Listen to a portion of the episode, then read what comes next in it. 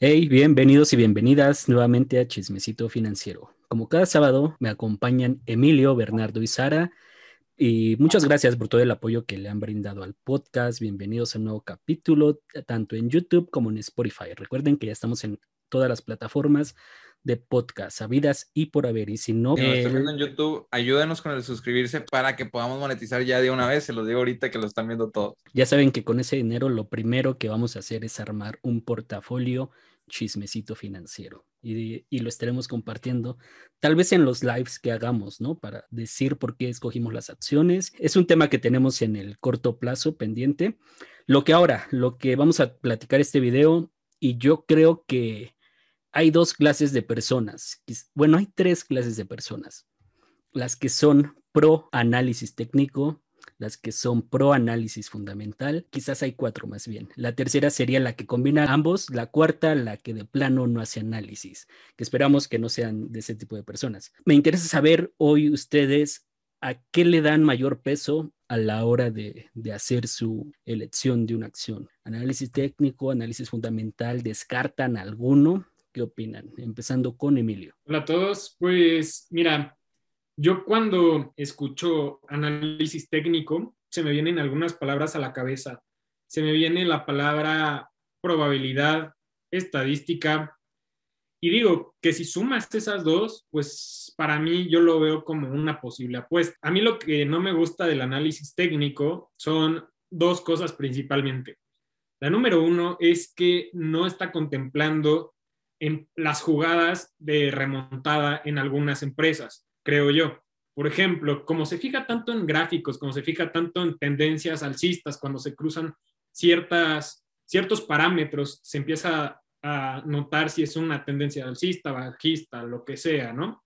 Y creo que cuando solo considera ese tipo de cosas y no consideran tal vez, por ejemplo, el cambio de los directivos de una empresa, pues creo que ahí es cuando a mí me hace un poco de ruido.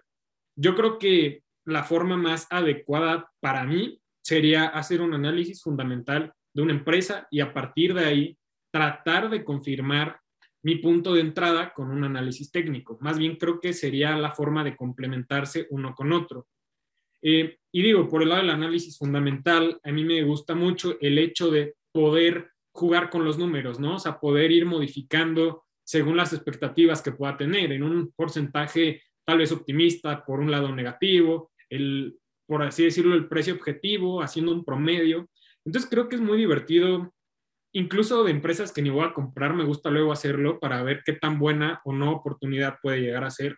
Entonces creo que esas son como mis principales ideas de momento.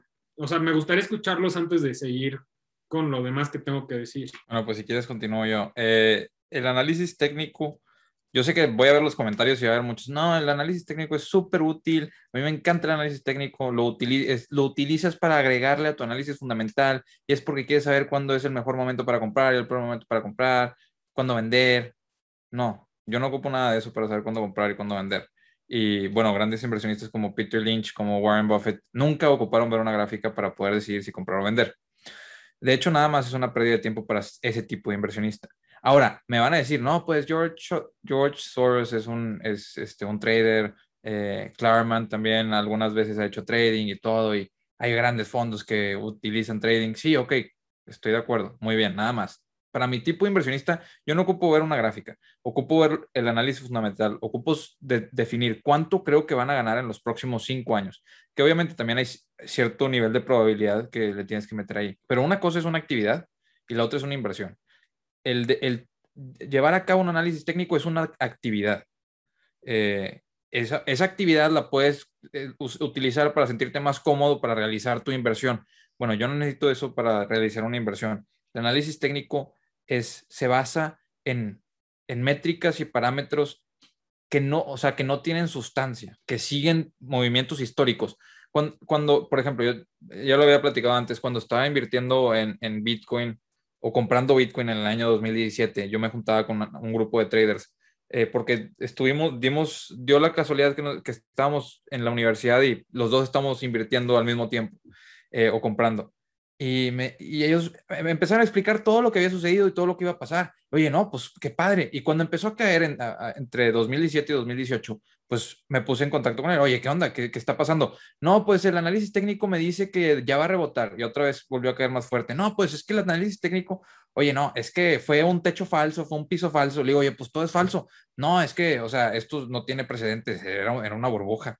Ah, pues qué padre. O sea, cuando funciona, cuando sí funciona, pero cuando no funciona, no, es que no puedes culpar el análisis técnico. Y lo mismo pasó con Tesla este, había muchos que estaban haciendo análisis. No, ya topó su techo en 500, ya topó su techo y luego llegó a 700. El techo ya lo topó, no era un techo falso, ahora es un soporte y, llegó a 900. No, y eso lo he visto una y otra vez como al momento de las cosas, de que las cosas se ponen difíciles al momento en el que importa lo fundamental, el análisis técnico no explica nada. Y ya me pongo a pensar como, ah, ok, es como los economistas no, sí, es que el dólar se va a quedar a 19 pesos para el 2021.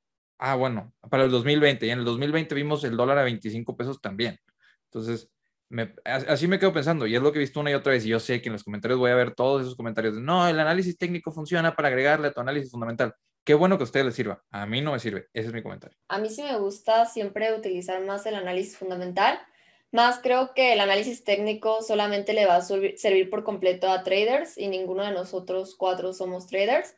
Entonces, si tus acciones van a ser a largo plazo, pues es mucho más, bueno, es, es lo único que necesitas el análisis fundamental.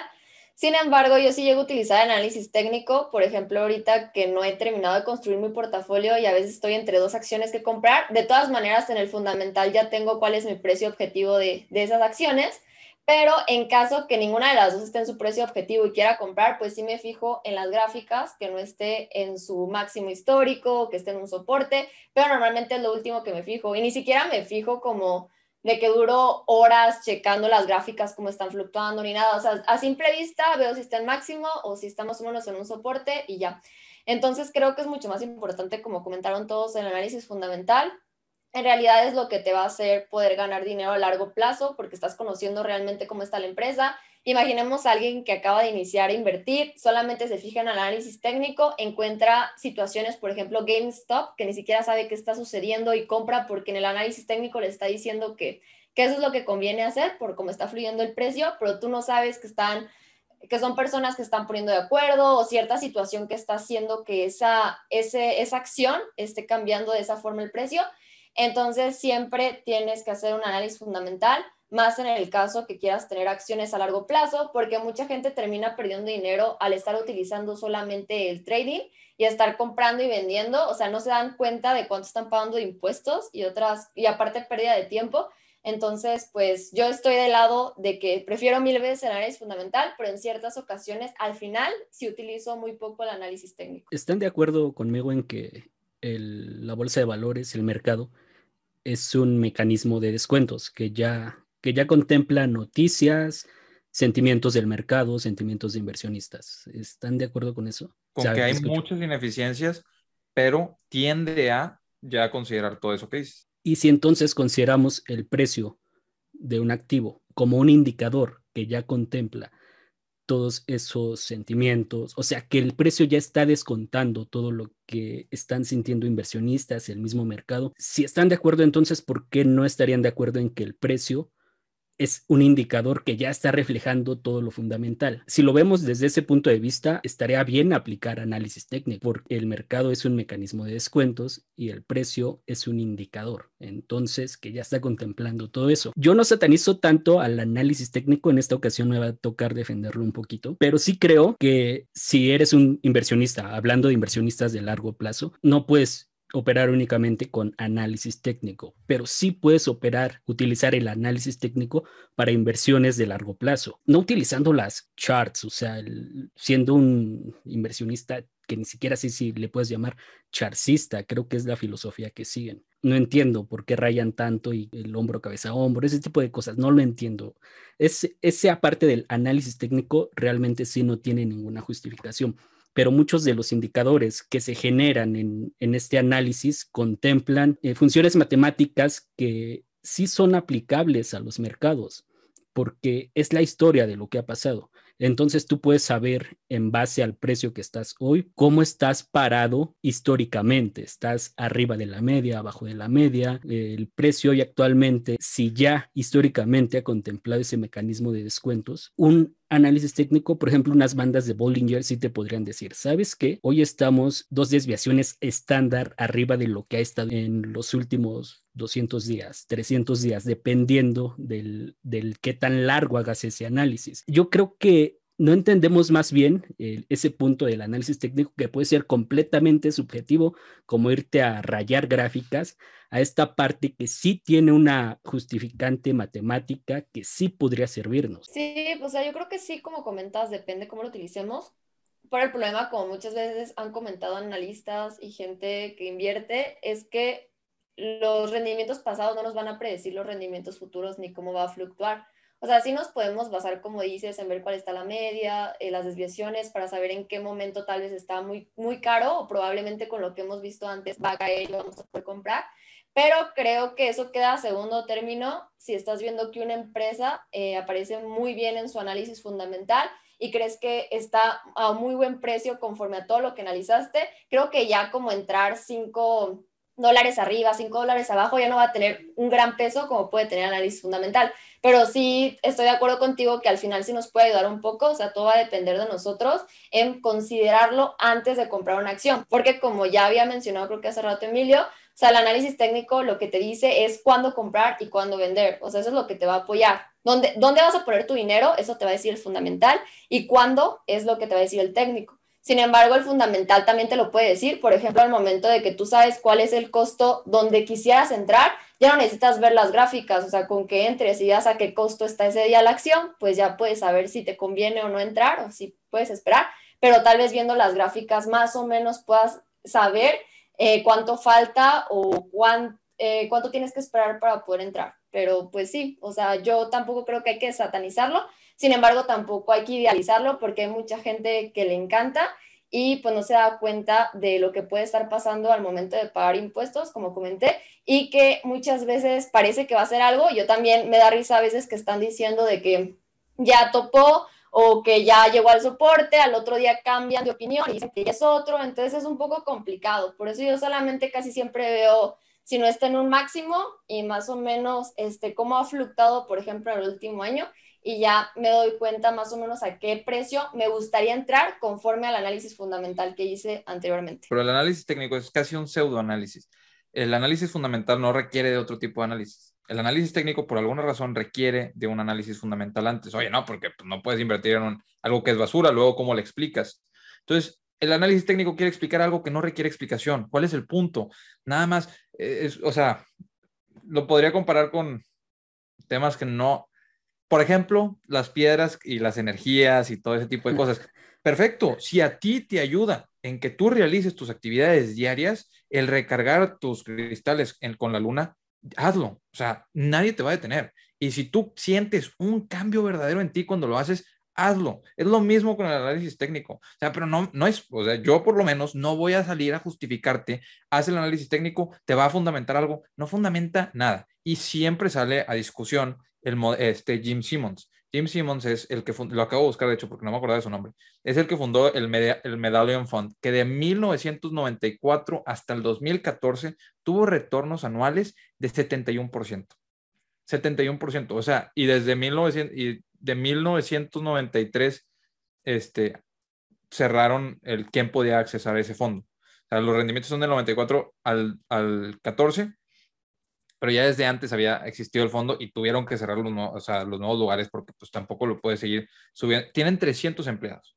Esos empleados son PhDs, tienen doctorados en matemáticas, en, en física, tienen doctorados en química también. ¿Por qué quieres ser un químico? No sé, pregúntale a Jim Simmons. Pero él juntó a los mejores expertos de, todo de todas las áreas y los llevó a hacer modelos matemáticos que han logrado dar esos rendimientos. Entonces, si te vas a comparar con Jim Simmons, es que Jim Simmons pudo por favor, ve, consíguete un doctorado y a 300 empleados y luego ven y dime, oye, yo soy el siguiente James Simmons. Yo, déjame invierto en tu fondo, me encantaría, este, porque James Simmons ya no acepta a nadie. Y sobre eso eh, le preguntaron a Charlie Munger, ¿qué opinas de, de, tal persona? Y Charlie Munger dijo, mira, no quiero hablar específicamente de él, pero es una lástima la fuga de cerebros.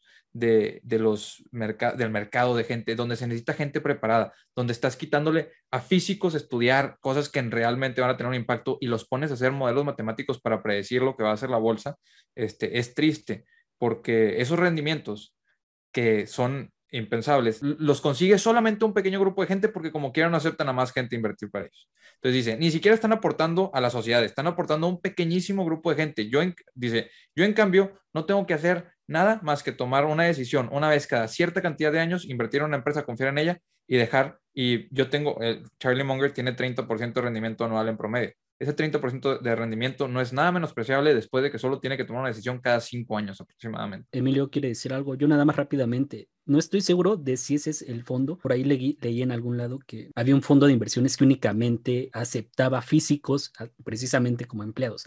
Tal vez es el mismo. Entonces por ahí esa historia está interesante. Y creo que hay un libro que se llama Los físicos que batieron a Wall Street, algo así, eh, la traducción creo que habla precisamente de ese fondo. Entonces, por ahí estaría interesante. Ahora sí, Emilio. Sí, miren, eh, a mí lo que se me hace interesante, digo, a mí como persona, soy una persona que le gusta mucho el tema de los números. A mí, entre más datos me den, soy más feliz. Entonces, por el lado del análisis técnico, hay varias cosas que me, me atraen. Por ejemplo, se me hace interesante el tema de qué volumen se está manejando, me gusta el tema de, o sea, muchas cosas, pero creo que es muy difícil saber lo que verdaderamente está afectando al análisis fundamental. O sea, en un análisis fundamental, tú para tomar una decisión necesitas saber cuál va a ser la ganancia por acción, necesitas saber cuál es el margen de utilidad, necesitas saber un, montón de cosas. Y siento que es mucho más completo como un modelo, por así decirlo. Creo que el análisis digo, el análisis técnico puede llegar a ser un poco tedioso y creo que además puede llegar a ser un poco irrelevante porque Digo, si tú eres un inversionista de largo plazo, te evitas completamente el estar revisando constantemente la gráfica, te evitas estar preocupándote por literalmente hacer tus cálculos cada día. Y creo que eso es algo muy importante porque digo, la gente que hace trading, si se dedica a eso, ok, pero si tú no te dedicas a hacer trading y todos los días estás haciendo gráficas nuevas, estás perdiendo mucho tiempo valioso que podrías estar utilizando en generar más ingresos. Creo, creo yo que también ahí es donde tú estás perdiendo dinero. Creo que en esa parte tú podrías aprovechar mejor tu tiempo haciendo un análisis fundamental para una empresa para los próximos 10 años, incluso diría yo, y simplemente dejarlo ahí y tú enfocarte en otras cosas. O sea, a mí el invertir de forma activa me parece de lo más irrelevante que puede existir prácticamente. Yo creo que 10 años sería imposible, nada más. Sí, como dice, creo que 5 es como la meta más realista. Si crees que va a tener un impacto el análisis técnico en tus inversiones, llévalo a cabo. O sea, es tu creencia y compruébalo tú mismo. Si te das cuenta que sí lo tienes, síguelo haciendo. Yo en lo personal lo traté de hacer algunas veces. Tuve que aprenderlo por la universidad, no porque quisiera. Eh, y bueno, no, no, me, no me gustó. Pero nada más para decir, Charlie Munger, el 30% de rendimiento, este fondo cobra 36% de las ganancias y 5% de todo lo invertido en el fondo. o sea, bueno, es bastante comparable con ese 30% ahora. De hecho, da más el de Charlie Munger. Alex, yo justo te quería preguntar, o sea, tú que estás medio defendiendo al análisis técnico, ¿en qué punto o en qué situación crees que es aplicable? Porque, digo, lo que mencionaba al principio, ¿no? Hay, hay muchas historias de empresas que se están yendo a la quiebra, cambian al equipo directivo y de repente en dos o tres años se vuelven a subir. O sea, ahí, por ejemplo, ¿qué opinas tú? O sea, es algo que no siento que se considere. a mí me gustó algo que dijo Sara, nada más como para ir llevando la idea. El análisis técnico no te va a decir dónde poner tu dinero. Definitivamente no. Eso te lo va a decir el análisis fundamental. Y ahora, para seguir, me gustaría que rápidamente, en una palabra, me dijeran cuánto tiempo se tardan ustedes en hacer el análisis fundamental de una empresa. Bueno, no, depende. O sea, si es una empresa sencilla de entender y eh, tiene pocos aspectos, o sea, por ejemplo, Facebook, en cinco horas leo el reporte. Pero si es una empresa, por ejemplo, Amazon, que cotiza, o sea, cotiza bastante alto, pero tiene negocio en todos lados, quieres ver, oye, ¿cuál es el negocio que está creciendo? ¿A qué nivel está creciendo ese negocio? O por ejemplo, Apple, de que tiene un chorro de productos, que es medio sencillo, pero quieres saber qué tanto puede crecer el, sector de servicios, cuánto quiere crecer el iPhone, iPad todo eso es más tardado. Yo creo que a partir de que tengo todos los datos que me interesan, porque realmente digo, ya tengo un Excel prácticamente hecho donde solo voy rellenando y se va haciendo todos los cálculos, pero pues sí es importante también ir viendo diferentes casos, ¿no? O sea, como les decía, ir moviendo algunos datos y ver qué resultados o proyecciones podrían existir. Pero sí, realmente no es, no es mucho tiempo.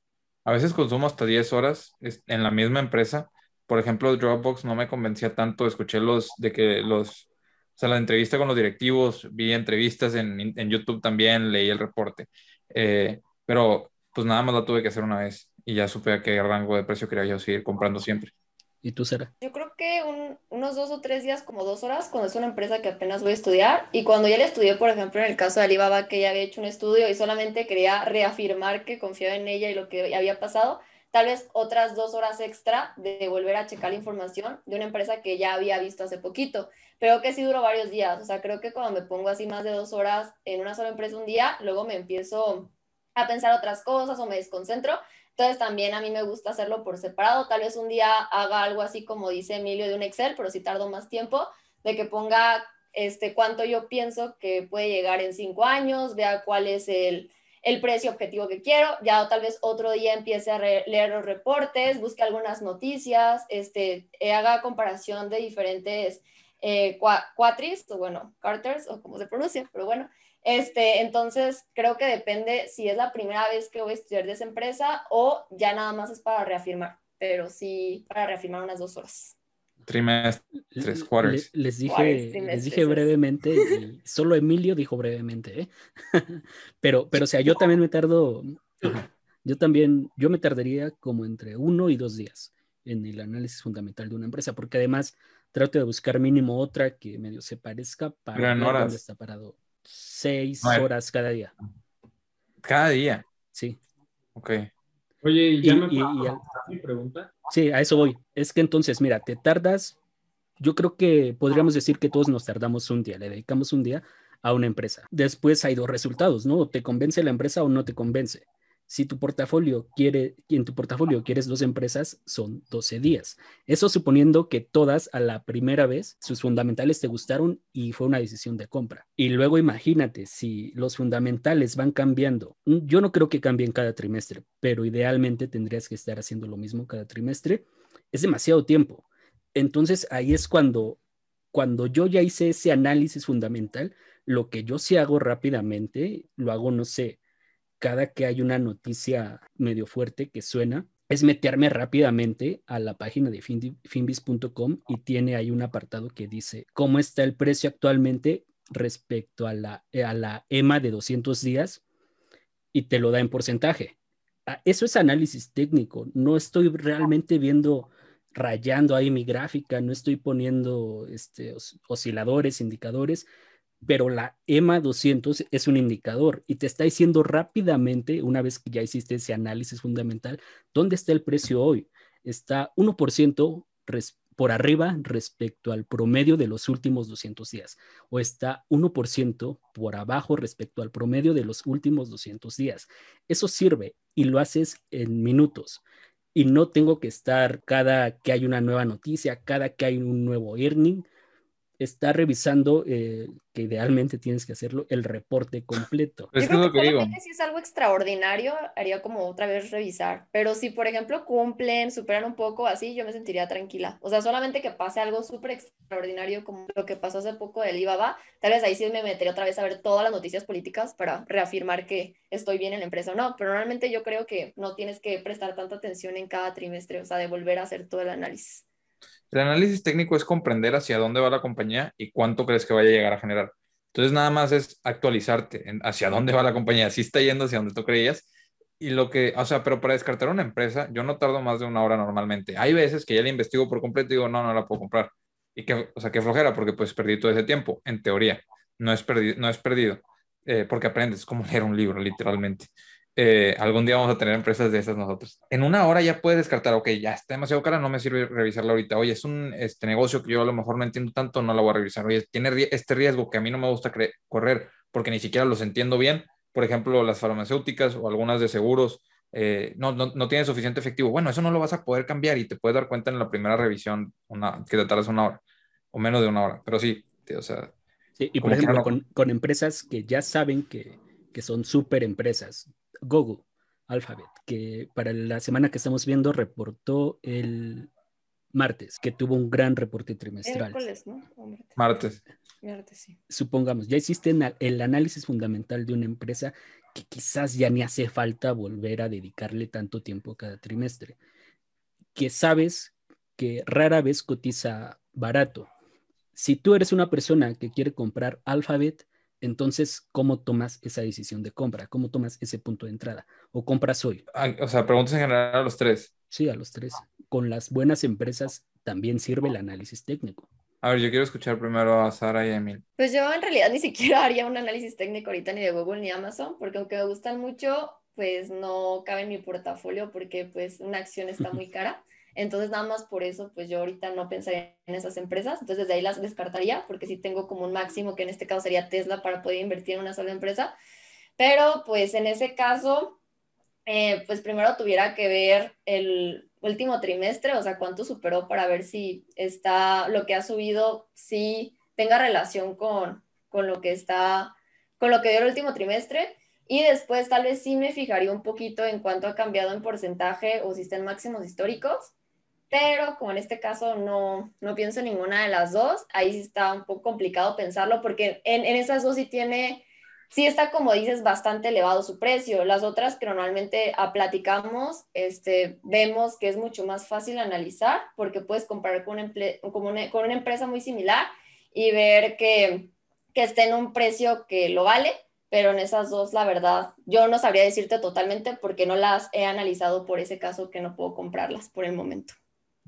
Mira, yo te diría que una superempresa es una superempresa por sus fundamentales. O sea, no hay forma de que una superempresa llegue a ese punto sin un CEO, si, tampoco tener un ejecutivo de finanzas muy, muy bueno. O sea, necesita tener como líderes de primer nivel. Y creo que si ya tienes eso, el análisis fundamental habla por sí solo yo creo que más bien en ese punto, yo sí, o sea, si yo quiero comprar una empresa de dos mil o de tres mil dólares como Google o como, o como Shopify, que está por encima de los mil, yo creo que ahí sí aplicaría completamente el análisis técnico porque no son empresas que se puedan mover tan fácil. O sea, por así decirlo, Bernardo que invierte en Disney, Sara que invierte en Disney, es mucho más fácil duplicar una empresa de ese tamaño que una empresa como Amazon, como Apple. Entonces yo creo que más bien muchas veces la ganancia que tú puedes tener como inversionista viene de comprar a un precio bueno más que vender a un precio alto. O sea, la ganancia que puedes tener muchas veces es la diferencia entre tu precio de compra y a lo que se recupera. Más bien, yo creo que va por ahí la cosa. Voy a ignorar completamente lo que dijeron Sara y Emilio, pero nada más porque luego se extendería mucho si cada uno de nosotros critica lo que los otros dijeron eh, entonces voy a decir lo que yo estoy pensando. Lo, para mí no importa si está en un máximo histórico, si está ah, en dónde está en la gráfica, no me importa. Me importa cuánto reportó de ingresos, cuáles fueron las utilidades. Ok, sobre eso, ¿cuál es el margen de utilidad que tienen actualmente y cuál es el margen de utilidad que esperan tener en los próximos años? Y eso te lo dicen ellos en el reporte trimestral, no se quiebren en la cabeza. Todas las empresas, eh, voy a pensar, por ejemplo, cuando saqué los números de, de Shopify o Beyond Meat. Beyond Meat y espera tener, por ejemplo, un margen de utilidad, un margen de utilidad de, cerca del 25% en el futuro. Ok, entonces, ¿cuánto genera hoy? ¿Cuál es el crecimiento que espero? Lo único que voy a hacer va a ser multiplicar sus ingresos totales por ese crecimiento que espero para los próximos cinco años y de ahí voy a multiplicarlo por su margen de utilidad. Ese margen de utilidad me va a dar un valor de número. Ok, lo divido por la cantidad de acciones y eso lo multiplico por el PER que creo que va a dar. Ese PER no me interesa, o sea, ese PER es el, que, es el que tú como inversionista vas a definir. Oye, ¿le quieres poner un 20? ¿Le quieres poner un 17? ¿Le quieres poner un 30? ¿Qué tan caro crees que va a cotizar? Eso ya es súper subjetivo para cada quien. Pero yo no necesito saber cuán, dónde está en la gráfica, qué, o sea, por ejemplo, pensando en AMD, en Nvidia, en Qualcomm, en Facebook, en Google, en Amazon, en Apple, nunca te hubiera importado, o sea, nunca en el pasado te hubiera importado si estaba en un máximo histórico, porque siempre regresó a tener otro máximo histórico porque detrás de un, de un crecimiento y detrás de un margen de utilidad fuerte con fundamento, siempre va a seguir la acción. Si te adelantas mucho, ahí es donde, ok, ahí ya tienes problemas. Y es lo que tienes que revisar tú, que no, no vayas a darle a tu empresa un PER. No, Tesla va a cotizar a un PER de 100. Espérame, ¿de por qué o qué? ¿Y Tesla es de oro? ¿Cómo? Este, no, va a cotizar a un PER de 30 aproximado. Ok, bueno, te lo empiezo a valer. Estoy de acuerdo. Y ahí sacas tu análisis y al final de cuentas, eh, para, eso es lo que yo utilizo.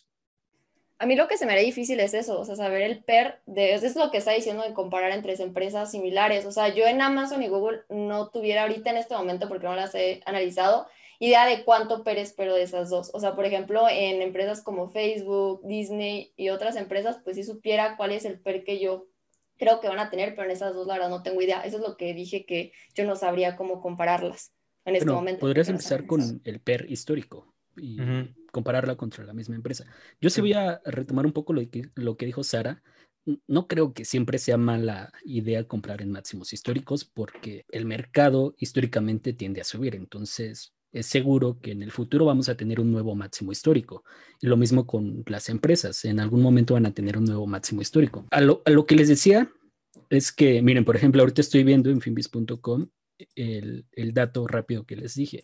En este momento Alphabet está 35.6%, 35.7% encima de la media móvil de 200 periodos, lo que nos quiere decir que en base al promedio de los últimos 200 días está 35.6% más cara. En una empresa que sabes que históricamente cotiza cara que rara vez cotiza barato, ese dato rápido te puede decir, sabes que ahorita si los fundamentales siguen igual de buenos, quizás no es buena idea comprarla porque no, no, no es buena inversión comprar una empresa buena por sí sola. Es buena inversión cuando la compras a buen precio. Y yo creo que en este caso, este, el análisis técnico, como yo lo estoy defendiendo, no es un análisis en el que vas a estar diario ahí pegado, diario haciéndolo. Es un análisis técnico que rápidamente te va a decir, sabes que ahorita no es buena idea comprarla, pero tarde o temprano, este juego se llama paciencia, tarde o temprano todo regresa a la media y es cuando el precio esté cerca del 0% de esa media, quizás ahí sí es buena idea comprarla. Si está por debajo es muchísimo muy buena idea comprarla. Yo que... Sí, Emilio, tú dale, tú dale. Que digo, justo ahorita de que mencionas todo el tema de los máximos históricos, me acordé de cuando estaba platicando con, con Eduardo Rosas y me acuerdo de algo muy importante que me dijo y que creo que sí es como de las cosas más impactantes, o sea, porque mira, él lo que comenta es que lo leyó en un libro y lo que dice es lo siguiente. En ese libro te platica y te plantea toda la idea de la psicología del precio que nosotros tenemos en la cabeza. Por ejemplo, eso es algo que a mí últimamente estoy como, sí, no, ¿qué hago? Y es como, ok, yo hace un año compraba el SP por 5 mil pesos o 5 mil 500 en VOO. Eh, ahorita estamos prácticamente a 2% de, de, un, de que suba para que llegue a los 8 mil pesos. Entonces, para mí psicológicamente está cara, porque hace un año estaba en 5.500. Entonces es como muy complicado saber hasta qué punto, ¿no? Justo como el ejemplo que daba Bernardo de Tesla, que decía, no, es que este es un techo y al final que no y que sigue subiendo y que sigue subiendo. Entonces creo que más bien es cuestión de que adaptes tu mente, ¿no? O sea, es algo como que no estés peleando siempre y que simplemente decidas, oye, voy a, voy invertir cuando caiga o voy a invertir de forma periódica, que escojas tu estrategia, pero que no te rompas la cabeza. Creo que sería como lo más importante, ¿no? O sea, que inviertas como quieras, pero invierte. O sea, es mejor a que no hagas nada. Una medio regla de dedo que se usaba antes era el crecimiento multiplicado por dos para sacar el PER, pero ya no aplica tanto desde el Internet, este, porque ahora las empresas pueden crecer mucho más rápido y agarrar curvas exponenciales de crecimiento que pues antes no existían. Entonces, antes decías, no, la empresa crece a un 8% anual, entonces la multiplicas por dos, el PER que debe tener es 16 una regla de dedo, o sea, no que siempre aplique y no en todas las industrias, eh, definitivamente. Pero pues ahora ese 8% en el primer año puede ser que se vuelva un 36% en el segundo año y ni modo que tenga un PER de 64 porque, porque sí. Y lo hablan mucho eh, en los comentarios, siempre dejan comentarios y de hecho lo dejaron uno de nuestros clips. Se me hizo ridículo, pero no lo quise contestar. Es que tratan de complicar las cosas. Se habla, oye, no, es que no quieren invertir en México, en empresas mexicanas, porque no se quieren arriesgar a hacer un análisis fundamental de empresas mexicanas, ya que es más complicado. Y obviamente, pues ellos no tienen experiencia. Mira, eh, así como dicen eso de invertir en México, dicen eso de es que nada más tiene ocho empresas porque nada más se, o diez empresas o dos empresas, porque solo se siente cómodo con esas, porque se agarra las básicas. no, a mí no, me, no, me, interesa tanto ese, el punto de vista, me interesa más bien el rendimiento que me da el portafolio. Y el rendimiento que me da el portafolio probablemente va a ser mejor y con menos riesgo invirtiendo en esas ocho empresas que en tus 35 empresas que no conoces bien. Y el análisis técnico también es una barrera de entrada lo voy a definir así, como una barrera de entrada que se posiciona mucho en los videos de YouTube, porque obviamente cuando quieres hablar de una empresa, puedes hacerlo probablemente en 5, 8, 10 minutos a lo mejor. Pero cuando quieres hablar de esa empresa y quieres agregarle más sabor, quieres ver que se vea complicado, que regresen a verte a ti, oye, ¿por qué? Porque necesito regresar a ver cuál es el análisis que le está haciendo que yo no puedo hacer. Ahí es donde metes el análisis técnico. Se vuelve una barrera de entrada para una gran cantidad de gente que llega a ver videos y se quiere empezar a invertir. Y luego, mira, ay, oye, qué raro, no solo tienes que analizar fundamentalmente, que ni sé qué es eso, también tengo que hacer análisis técnico y depende aquí, depende aquí, y siempre que lo hacen es diferente y las figuras son diferentes y a veces hay monitos, a veces hay círculos, a veces hay estrellas este, pues mejor no, no, no invierto. Entonces, yo creo que todo eso de complicar es un, una cosa que se busca y, empezaba con los asesores financieros de no, tengo que hacer que parezca complicado para que me contraten. Bueno, compadre, no es complicado, nada más fundamentate y trata de, tener el mejor resultado posible, lo más, lo más simple posible. Eso lo aplicó Charlie Munger, lo aplicó Warren Buffett, lo aplicó Peter Lynch y luego me dicen, Peter Lynch tenía este, más de no sé cuántas empresas en su portafolio, 1500 llevó a tener en su portafolio. Sí, tenía un equipo de 500 personas, o sea, o de, em, bueno, su equipo directo era de 30 personas, pero la empresa en la que él trabajaba era una de las empresas que más empresas, este, que más contacto tenía con empresas en todo el mundo. X. El punto es, este, sí ponte a ver la situación de cada uno. Aparte del problema que ahorita también mencionó eso de Bernardo, es que también las empresas como los brokers te venden mucho el análisis técnico, porque a ellos les conviene, como ya hemos platicado la otra vez, entre una persona haga más transacciones, pues más gana el broker, que eso es un problema porque si alguien como primera mano llega a los, llega a los videos de los brokers, que ya últimamente sí sacan videos y también como cursos pequeños de análisis técnico, a mí me han llegado al correo, este algunos de estos de GBM más. Entonces, desde ahí, pues ya pues te pones, como dices, una barrera. Y además de eso que comentaba Bernardo del Internet, a veces pasan situaciones extraordinarias, como la que pasó el año pasado, y pues sube muchísimo alguna empresa, por ejemplo Amazon y todo lo de envío a domicilio. Entonces, también a veces ese tipo de cosas puede hacer que crezca mucho más rápido una empresa que lo que esperas. Yo quiero preguntarles a Bernardo y a Sara, porque sé que son opuestos en esta pregunta. O sea, ustedes utilizaron el análisis técnico para evaluar a NIO o únicamente se basaron en el fundamental? Yo jamás utilizaría un análisis técnico para evaluar una empresa. No, el análisis técnico no trata de evaluar empresas nunca. no trata de definir cuánto debe valer. Nada más trata de definir dónde está históricamente y hacia dónde podría ir en el futuro una probabilidad.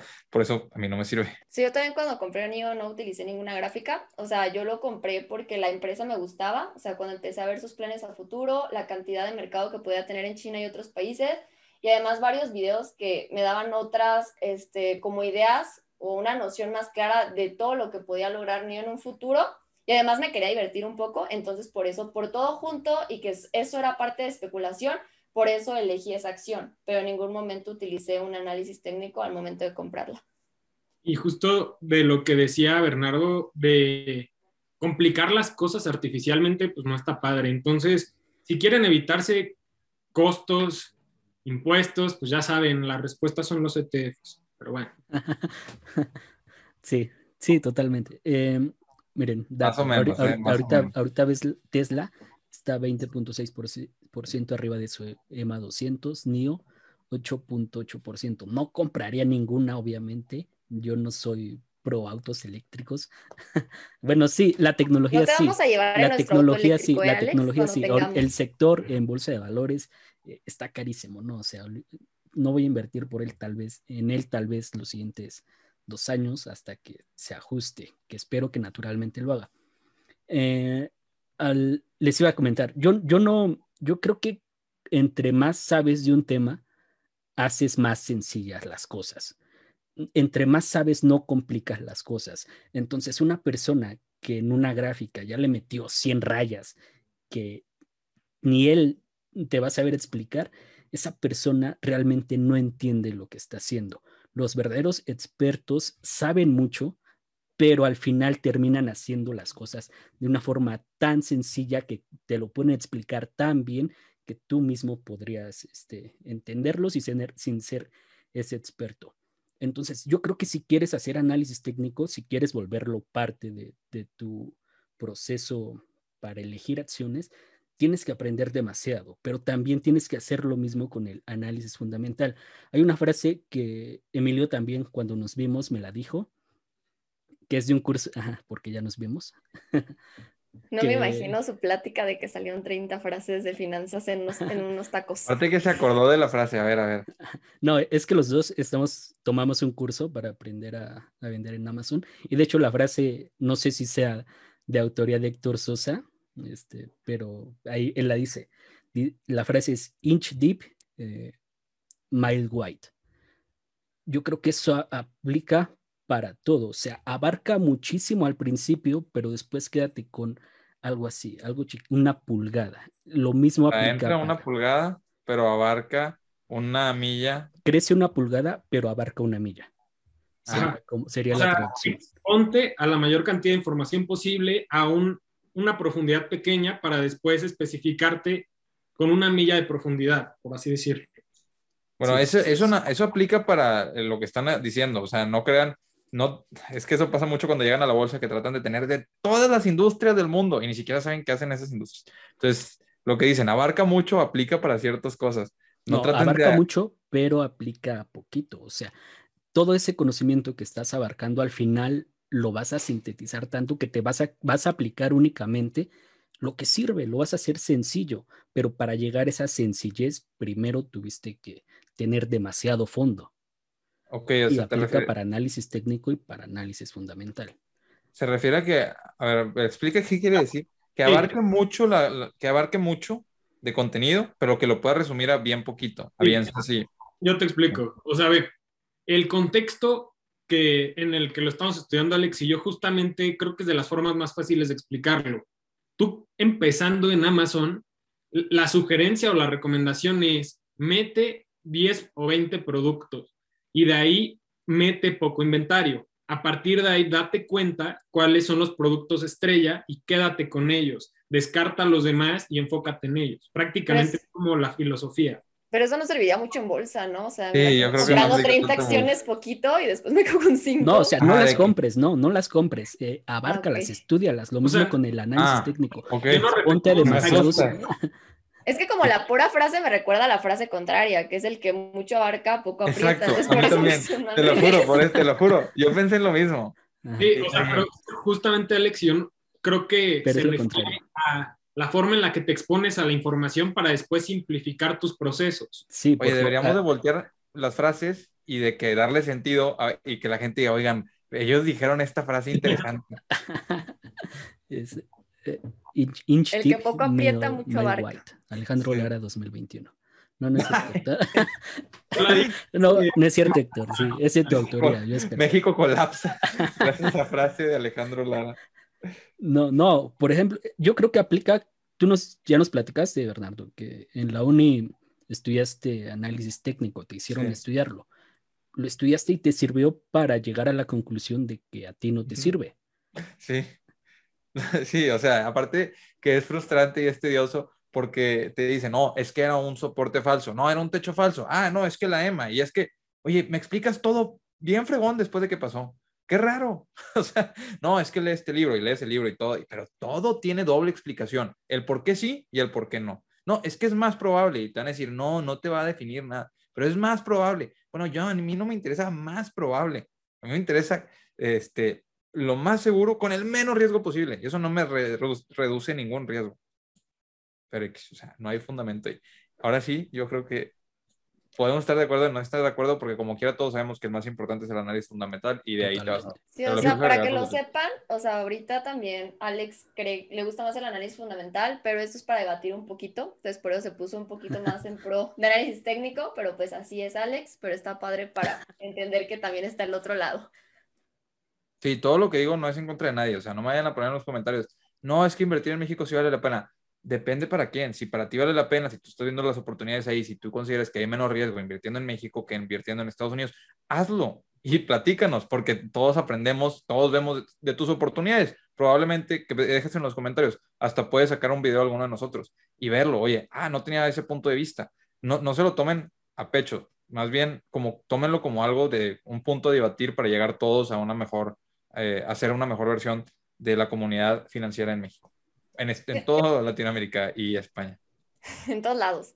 Sí, aparte ahorita que dijiste eso las empresas mexicanas, a veces también hay empresas que a los trabajadores les dan la opción de comprar acciones dentro de la empresa, pero a mí me parece mala idea porque después de dos años casi casi te obligan a vender o te quitan cierto rendimiento, pero a algunas personas les serviría, o sea, si les da mucha flojera invertir en bolsa o no se deciden o no quieren investigar, etcétera, y la empresa donde trabajan les gusta, o sea, sería otra opción para empezar a invertir, o sea, dependiendo... O sea, por ejemplo, una, una ahorita ejemplo que sería la cabeza es Jabil, pero aunque no es mexicana, pero también hay empresas mexicanas que lo hacen. Jabil te da la opción de comprar ciertas acciones, ciertas acciones siendo trabajador, que te lo descuenta de tu nómina. Entonces, al finalizar los dos años, te da la opción de venderlas con el rendimiento estimado que te habían prometido o quedártelas, pero te van a bajar un poquito el rendimiento, algo así bien extraño. Pero lo que ellos quieren hacer es que estés invirtiendo en la empresa y a los dos años eh, ellos te las compren. Entonces, en muchas opciones, a mí me parecería mala idea, o sea, preferiría invertir en la bolsa y yo poder vender cuando quiera, en 10 años, en 20 años, pero para ciertas personas sí les podría servir porque comenzarían a invertir, además, este, se los quitarían directamente de su nómina y así, pues, mejor, eh, más temprano que nunca, y después pueden cambiar esa inversión y ahora sí invertir en la bolsa o en cualquier otro instrumento que quieran. O sea, dependiendo de la situación de cada persona, es lo que les va a servir o lo que no. Habían escuchado que las tienes que vender.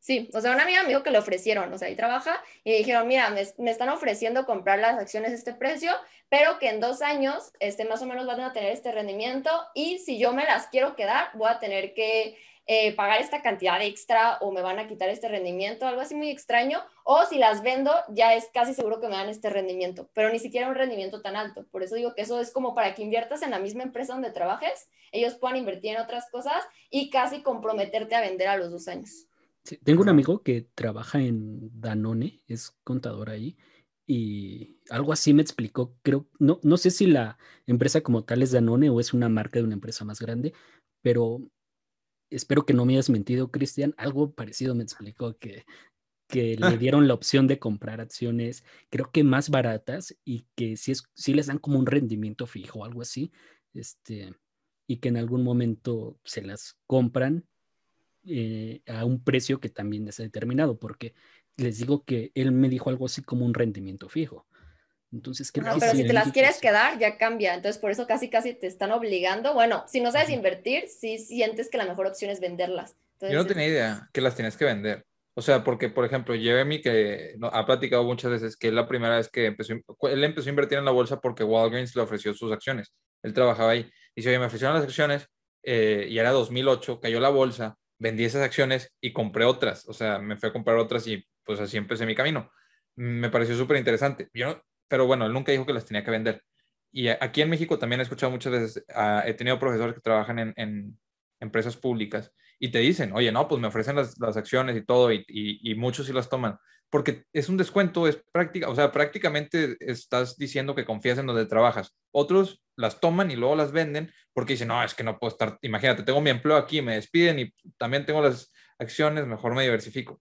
Nada más, yo nunca había escuchado que tenías que vender forzosamente. O sea, me suena interesante, nada más un dato interesante. Es que no es forzoso, pero como alguien que no sepa invertir y te están diciendo, aquí tienes un rendimiento fijo y si las quieres quedar ya cambia o ya se descuenta eso, pues ya sientes que es como medio forzoso el venderlas, aunque tú te las puedes quedar. Sí, también... Tal, vez estaba pensando, o sea, así como está la estructura, quizás como los setes, o sea, te la venden con descuento y te la compran al precio real. Entonces, ese descuento es como tu ganancia. Tal vez funcione así. Yo no lo entendí muy bien a, mi amigo. Puede ser, luego nos la deben. Sara y Alejandro pregunten. Sí, o sea, ella como que le dijeron así también súper eh, general, cómo, cómo le estaban ofreciendo las acciones, pero luego le voy a decir que si le puedan un documento o algo donde sí especifiquen el rendimiento, este, cuándo, en qué momento exactamente si es a los dos años, estoy casi segura que es a los dos años donde tuviera que, que vender y qué pasa si no vende, o sea, cuánto rendimiento le quitan o si tiene que pagar extra, Muchas veces las empresas en Estados Unidos tienen que hacer planes de venta para las acciones y tú como, tú como empleado aceptas porque cuando, haz de cuenta, para empezar, te dan, los que trabajaban en Beyond Meat, me acuerdo porque escuché varias entrevistas, decían, nos daban oportunidades justo antes de salir a bolsa de comprar nosotros acciones de la empresa. Entonces, para empezar, tenían precio de antes de salir a la bolsa, de lujo, ¿verdad? Este, y luego, pero te dicen, y puedes vender hasta después de, creo que son tres meses de que salimos a la bolsa, puedes vender tus acciones. Si quieres venderlas, las puedes vender ese día, pero si quieres venderlas en cualquier otra fecha, te hacen, depende de qué tantas acciones tienes, firmar un, un creo que es un 1031, tiene un número así, este, porque, porque escuché la entrevista. X, tiene un, es un número del formato y ahí ellos lo venden eh, de manera espaciada. Ya de cuenta que juntan una, una, cierta cantidad de acciones que van a vender, porque no puedes vender cuando quieras, porque se pudiera considerar como insider trading. Sea, de que, ah, está vendiendo porque tiene información privilegiada y no puedes comprar cuando sea sin, este, o sea, sin, sin notificar, porque, ah, está comprando por información privilegiada. Entonces tienes que estar nada más informando y todo, y para eso se hacen los planes. Me, me, hace sentido que si es ese caso, te dicen, si las quieres vender, tienes que entrar a nuestro plan de venta.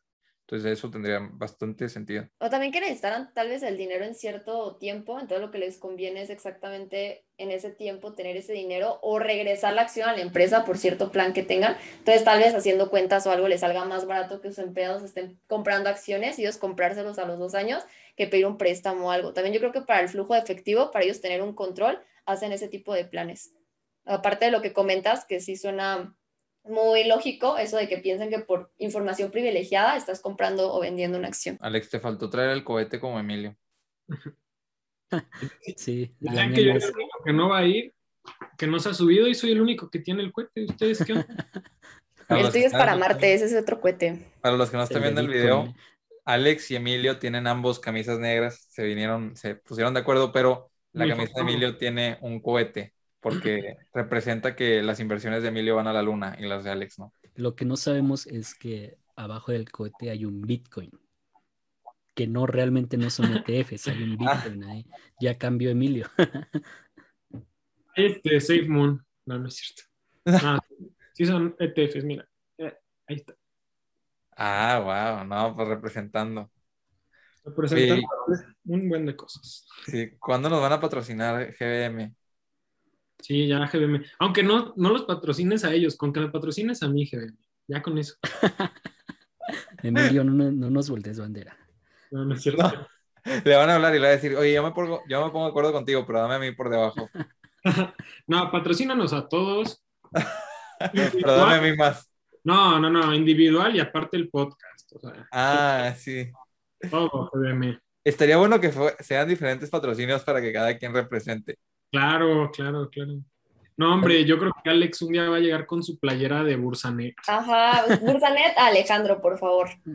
No, Alex, a mí me da curiosidad. ¿Cuándo, ¿Cuándo fue la última vez que compraste unas nuevas acciones de una nueva empresa? ¿Yo?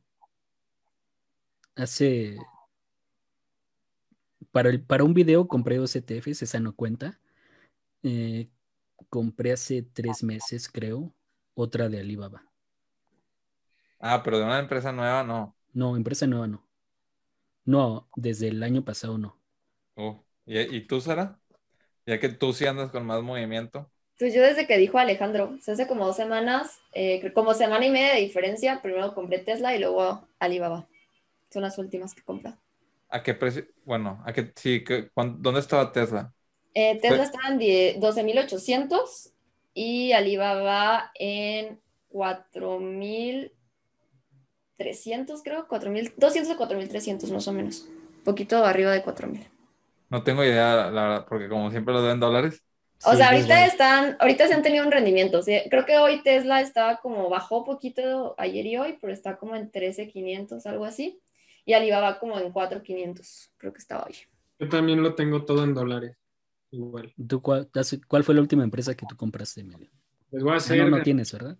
Empresas, ¿o sí? Pero, no, no tengo, pero hace unas semanas que yo les dije, oigan, voy a comprar Virgin Galactic, lo hice, me duraron un día en el portafolio.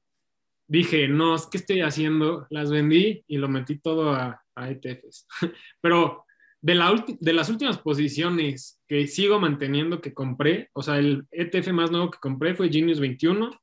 Antes de eso fue eCar Y ya antes de eso, pues todos los otros que tengo, todos los que están en esta playerita de acá.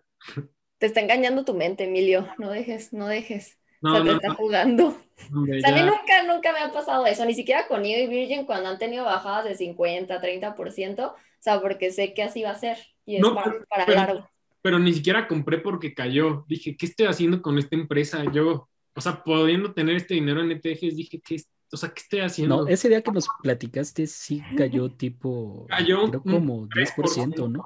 No, 10 no. No, no hubiera. Ah, no, había, un día antes había caído eso, ¿cierto? Exacto. Justo dije, voy a comprar porque cayó 10 y el día que yo compré cayó como un 2% y dije, Ajá. ¿qué estoy haciendo? Todavía me... podría tener más en ETFs. O sea, pero digo que en el momento que te engaña la mente es desde que compras y luego vendes. O sea, si te hubieras puesto tranquilo, no hubieras comprado. Ya GBM se ganó esa transacción. La verdad, eso que hice de comprar y vender fue un sacrificio para que ya nos quieran patrocinar. Fue como la ofrenda que les ofrezco para que ya nos quieran patrocinar. También fue como por agradecimiento por el regalo que nos dieron Alex y a mí. Estuvo- No, hombre, yo me quedé con ganas con ese, de ese regalo. O sea, nada más Estaba vi bueno el mezcal, ¿eh? las historias de todos, eh, de que la botella, los audífonos, la cajita. Dije, no puede ser. O sea, yo fui de los primeros en, recomen- o sea, en recomendar GBM porque pues era la, la, la que yo usaba, era la única. Tus títulos, hermano. ahí Pero yo donde- nunca puse GBM en el título. En- chequen los comentarios. O sea, a más de 500 personas les he puesto. Yo uso GBM, me gusta. Pero nada, GBM no se puso a revisar mis comentarios ni mis videos. Voy a, voy a invitar al director y le voy a decir, nada más te recuerdo que, que no me dieron ningún mezcal ni audífonos. No me importa, pero sí quiero uno. Pero sí, este, digo, regresando rapidísimo a lo que les decía, es que literal fue súper innecesario de comprar y vender, pero digo, también soy humano, o sea, tampoco espero... Y Alex grabando. tampoco es- No, sí es parte del podcast. ¿Qué? Sí, obvio. Sí, No me importa que la gente sepa que tuve Virgin Galactic menos de 24 horas, está perfecto. Solo fue como, me di cuenta y reafirmé que lo mío son los ETFs. Ni modo. Y las No. bitcoins. Y los bitcoins. No, voy, voy a sacar una línea de playeras y sí, va a ser cada peso cuenta y una va a ser una bitcoin cortada. ¿sí? La Lo, sé. lo- lo importante con esos productos, digo, ustedes que son Amazon fans, este, es el marketing. O sea, lo más importante a la hora de venderlo es el marketing, ya ni siquiera el producto ni la calidad. ¿Cómo, cómo manejaría? Digo, porque yo tengo amigos que se dedican a eso, que eh, viven del, del E-commerce. Y, ajá, y, y en realidad les va bien, pero es muy cíclico y tienden a cambiar los productos muy seguido. ¿Qué opinan de eso? Mucho es el cómo llega, haz de cuenta, pues, digo, obviamente es estacional mucho, de que no, pues vendí estas cosas para el Día de las Madres y vendí estas cosas y, y, lo, y lo vas vendiendo, pero ¿cómo darían eso? O sea, ¿cuál es el punto que usas para tener el mejor marketing posible? ¿O no hay clave? Yo creo que debes de tener definitivamente unos pro- productos estrella que manejes todo el año. Yo creo que esa sería la estrategia y ya más bien subirte al bote en las diferentes etapas del año. Más bien aprovechar las etapas, pero que tus productos principales no cambien. Yo creo que sería lo ideal para que así mismo el mismo interés compuesto dé a conocer ese producto entre más gente si se está distribuyendo todo el año. No sé, Alex, qué piensas. Sí, mi estilo sería como los videos que hago, intentar encontrar productos evergreen, o sea, lo más atemporales posibles, porque que en algún momento obviamente vas a, vas a tener que hacer esa rotación, o porque ya no se está vendiendo igual, o porque encontraste otro que se está vendiendo mejor. Es, ese tipo de ajustes son necesarios, se van a tener que hacer, pero hay productos eh, que no necesariamente son de season, de, de, estaciones como la Navidad, de Madres, ese tipo de cosas, no más bien ropa, zapatos, este, cosas que utilizas en tu casa siempre, eh, floreros, cestos de basura, ese tipo de cosas que vas a utilizar, sea verano, invierno, otoño, yo le apostaría a ese tipo de productos, ser lo más atemporal posible. Sí, me decía mi amigo, antes de que, nada más es, es un comentario rápido, este, decía, es, que es triste que vale más un mal producto con buen marketing que un buen producto con mal marketing. Literal, él dice, yo a mí lo que me interesa es cuidar la confianza, pero hay muchos que, interesa, que les interesa pues, la, ganancia, la ganancia de ahorita porque no lo van a seguir haciendo, nada más el 2020 que decidieron hacerlo, el 2021, y pues él va largo. Sí, aparte creo que en Amazon es súper importante las estrellas y los comentarios. Yo antes de comprar cualquier producto, si estoy entre varios, veo quién tiene más estrellas y más comentarios. Entonces eso de que sea evergreen sí va a ayudar más adelante porque es muy diferente ver un producto con cinco comentarios a que tenga dos mil comentarios. Y también yo, si vendiera en Amazon, que no vendo en Amazon, sí tomar en cuenta del país o localidad donde me encuentro y tratar de buscar un producto que además de que sea evergreen, eh, no puedas encontrar en ciertos otros países, ya que Amazon lo puedes mandar a todo el mundo, o que tal vez en el país que está, todos esos elementos para crearlo a las personas que los compres, sea mucho más barato de producirse que en otro país. Sí, muy de acuerdo. Y aclarar que todavía no soy un experto en ventas. Eh, este, como en cualquier otra plática que hemos tenido, es parte de las ideas de negocio que por ahí estamos ejecutando y que ustedes también han de estar ejecutando alguna. En algún momento cuando yo creo que tengamos más experiencia, este, sí podríamos hablar más a detalle, decir, no, compartir ya entonces sí, ya cómo es el negocio como tal, ya, ya conociendo el ciclo completo, por ahorita es como una embarrada nada más. Pero lo que sí me gustaría, bueno, continúa Bernardo. no, es que te iba a preguntar, güey, ¿sabes cuál es una de las este, páginas que más me ha sorprendido y que mejor, o sea, que mejor desempeño han tenido que yo he visto? La de Roberto, los libros que vende. No, no he checado el tráfico de su página. O sea, ¿te refieres al tráfico? No, no, no, o sea, literal, haz de cuenta, o sea, todo el, marco parece súper bien armado y él la hizo. Tienes, entras y están los libros, pero bueno, es, si compras uno, este, eh, tienes la opción, ah, si compras los dos te dan descuento, y si compras los dos te dan descuento en stickers, y si compras los stickers, eh, que ya te regalan el, envío. Y si es, o sea, es un, un upselling pero fuerte y que dices, oye, es que es bien poquita la diferencia y ves las fotos porque, ¿verdad? Aparte él, si has visto que sube las historias, todos los libros que, que compran, si tú tomas foto, él los sube a sus historias. Y, la, y suben las historias y tienen las stickers y te dices, ¿cómo logra vender todo? Me, me parece súper increíble. Sí, e, es el mar la forma de marketing más orgánica este, que hasta llegas a ese punto, ¿no? De querer salir en su historia. O sea, lo que él ha hecho sí, sí, está increíble. Eso es una private label, o sea, una marca privada. Eh, yo creo que en algún momento todos tendríamos que aspirar a eso, a, crear una marca alrededor de lo que estamos haciendo, ¿no? Y, sí, sí, hay que tomar una referencia. Yo, en México yo creo que sería él. Solamente el problema es cuando venda demasiado y ya sean 100 historias al día. O sea, ya es como de, ah, no van a ver nadie mi historia. Pero qué problemota, ¿no? Ah, no, y no de subir todas. yo creo que sí. Ha, vendido 40 mil libros. Y seguro ni lo hace él muchas veces. O sea, ah, tiene empleados. Sí, tiene su equipo, pero digo como de que aparezca un, no sé ni cuánto es el límite en Instagram de historias al día, entonces yo creo que sí puede llegar a eso y tendría que buscar otra nueva solución, o sea, gente creativa como él es, hasta su podcast lo dice, este, pues va a buscar otras opciones, ya no es historias, alguna forma de darle valor a la gente de que sí está apareciendo en sus redes sociales. Durante todo el boom, él no tuvo empleados, este, porque por lo del 2020 decidió ya no tener empleados por, por seguridad para su familia, porque, eh, o sea, todo es en su casa, tengo entendido, y ya acaba de volver a, generar ese equipo, ya está, ya, ya no solo es una persona, creo que ahora son tres o, dos, pero sí, digo, imagínate que en el boom, que fueron 10 mil libros que se vendieron en ese entonces, él hacía los empaquetados todas las mañanas. O sea, digo, ustedes mirarse. Dice, si él, habla de conocer. sencillos, pero sí, dilo. Conocer la parte más artesanal de tu proceso. O sea, nosotros que eh, ahorita editamos nuestros videos, conocer esa parte, eh, ya todo el proceso, en algún momento te ayuda también a sistematizarlo. Y yo creo que esto mismo lo podemos tomar eh, para decir, por ejemplo, él, él aprendió programación en la escuela. A mí me gustaría saber dónde ustedes aprendieron a invertir. En la escuela, en un libro, cursos, blogs, ¿dónde se aprende a invertir? ¿Dónde aprendieron ustedes? A ver, me gustaría que empiecen Emilio y Sara otra vez. A mí me gustaría que empiece Bernardo. Ah, no es cierto. Eh, mira, eh, yo les platico rápido. Yo empecé literal a invertir por un video en YouTube que vi justamente de, del autor, esa frase, ¿no? Héctor Sosa. Yo empecé a invertir literalmente mi primer peso hace como tres años, ¿será? En la plataforma Yo Te Presto. Literal así empecé. Y después empecé a ver, no, es que no tengo un fondo de emergencia. Y luego empecé a informarme, empaparme.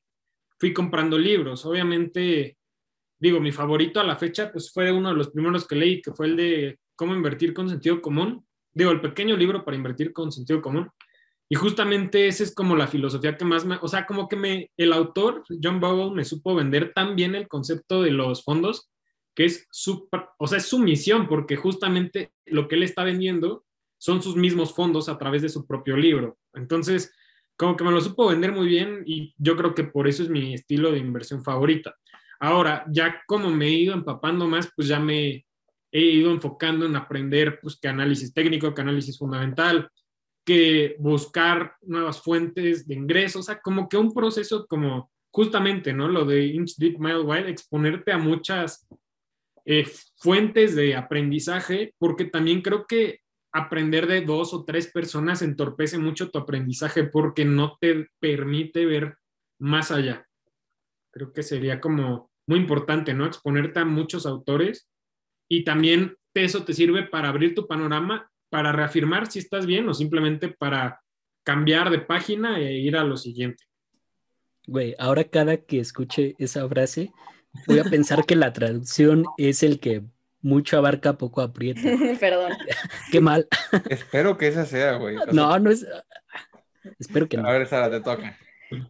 Eh, pues yo, por ejemplo, esperen mi perra. Bueno, este, yo, por ejemplo, eh, cuando lo primero antes de invertir, creo que aprendí a ahorrar. Eh, yo aprendí a ahorrar por mi papá, porque mi papá siempre ha ahorrado mucho. En mi caso, mi mamá nada. Entonces yo veía los lados opuestos de alguien que gastaba mucho y alguien que ahorraba. Entonces yo desde chica, pues todo lo que iban dándome del domingo la ahorraba y luego compraba algo que, quería. Entonces como desde ahí ya hice como ese hábito de estar ahorrando. Ya después, este, pues en la secundaria tuve poquito de contabilidad, pero mínimo, porque era una secundaria técnica, entonces te enseñan casi, casi a ser secretaria, por si ya no quieres estudiar la prepa y así. Ya después en la preparatoria sí tuve administración de empresas, entonces pues ahí aprendí más de contabilidad, a, leer estado de resultados, este, balances generales y cositas así. Y pues me gustaba, pero no me, no me terminaba de convencer la administración de empresas. En la universidad pues entré ingeniería industrial, ahí también aprendí un poquito más de todos esos temas, también un poco de economía, macro y micro, pero eh, totalmente eh, direccionado a las empresas, no a finanzas personales. Ya después de eso, pues comencé a trabajar y eh, puse un negocio, entonces siento que es donde empecé a aprender realmente, porque pues hasta que lo vives es, es sabes cómo funciona el dinero, eh, cuando estás viendo si estás bien en tu balance o no, cuando tienes que hacer cambios para no estar teniendo pérdidas, también entender que al inicio un negocio son pérdidas, o sea, como dicen en Japón, ahí sí tienen la mentalidad que hasta los dos o cinco años empieza a dar ganancias y en México y otros países no.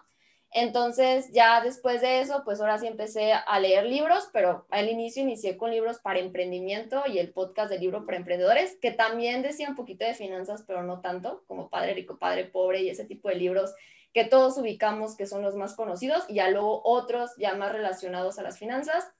Y pues ya comencé a ver videos, leer blogs y otra información. Y fue cuando me, me terminé de convencer que me gustaba todo eso, las finanzas personales, además de las finanzas que siempre me habían gustado y pues así sigo aprendiendo entre videos también de canales de Estados Unidos, algunos blogs, eh, también leyendo eh, distinta información de empresas. Eh, por ejemplo, a mí no solamente me gusta la parte de la bolsa, también me gusta saber de lo básico que yo creo que todos necesitamos saber. O sea, también, por ejemplo, en México el caso de Infonavit, Afore y todo eso. Entonces, pues así yo aprendí. O sea, fue un camino largo y apenas comencé a invertir hace año y medio, más o menos, dos años máximo, yo creo entonces no tengo tanto tiempo en este mundo de las inversiones, pero pues eh, me gusta mucho y pues siempre me gustó el dinero, creo que fue lo más importante, o sea, creo que si te gusta el dinero, hasta en un trabajo que no te gusta tanto, si empiezas a ganar más, te termina gustando el trabajo por el dinero. Qué triste. Te agarras gusto. Eh, bueno, a ver, ¿tú le das a Alejandro y yo? Dale, dale. A mí me tocó este, como que siempre tuvo un cierto sentido de escasez. me tocó cuando tenía ocho años empezar a vender dulces afuera de mi casa y siempre gritaba, vendemos dulces, vendemos dulces, hasta que salieron los vecinos y me dijeron, de que deja de gritar. dije, bueno, pues no puedo estar gritando, entonces, ¿qué hago? Puse un letrero y empecé a vender sabalitos porque era verano, aparte yo siempre estaba sudando y decía, esto no es este, para largo plazo. Y empecé a vender sabalitos y costaban como 4 pesos y los vendía a 10. Yo decía, qué buen negocio, no sé qué. Y entonces le pregunté a mi papá, oye, papá, ¿cuánto necesito para juntar, este, para tener 100 dólares? Porque en alguna película había visto que 100 dólares era mucho dinero. Entonces yo tengo que llegar a juntar 100 dólares, tengo que llegar a hacerlo. Mi papá me dijo, este, necesitas, necesitas mil pesos, porque el dólar estaba en 9.90 y tantos. Y en eso llega el 2008. Yo ya había juntado para tener 200 dólares o 300 dólares. O sea, una cantidad importante para dinero para un chavito de 9 años.